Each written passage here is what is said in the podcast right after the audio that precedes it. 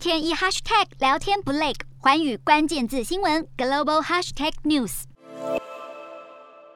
柬埔寨高级官员在七号表示，缅甸军政府领袖敏昂莱已经同意安排一名来自柬埔寨的东协特使，在未来访问缅甸的时候，可以会见被罢黜的前执政党成员。而敏昂莱的这项承诺，也代表军方对于国内陷入僵局的和平进程做出的一项小让步。好，缅甸军政府在去年二月一号。发动政变，从翁山苏姬的全国民主联盟民选政府的手中夺走了政权。而自军政府夺权以来，缅甸一直处于危机之中。在军政府对反对人士的镇压中，大约造成一千五百名平民丧生，至少十多名全民盟的成员被拘留。不过，参与这一项视讯会议的柬埔寨高级官员也表示，敏昂莱并没有提到东协特使可以会见哪些前执政党的成员，因此。能否成功见到被罢黜的民选领袖翁山苏姬，恐怕仍然还是个变数。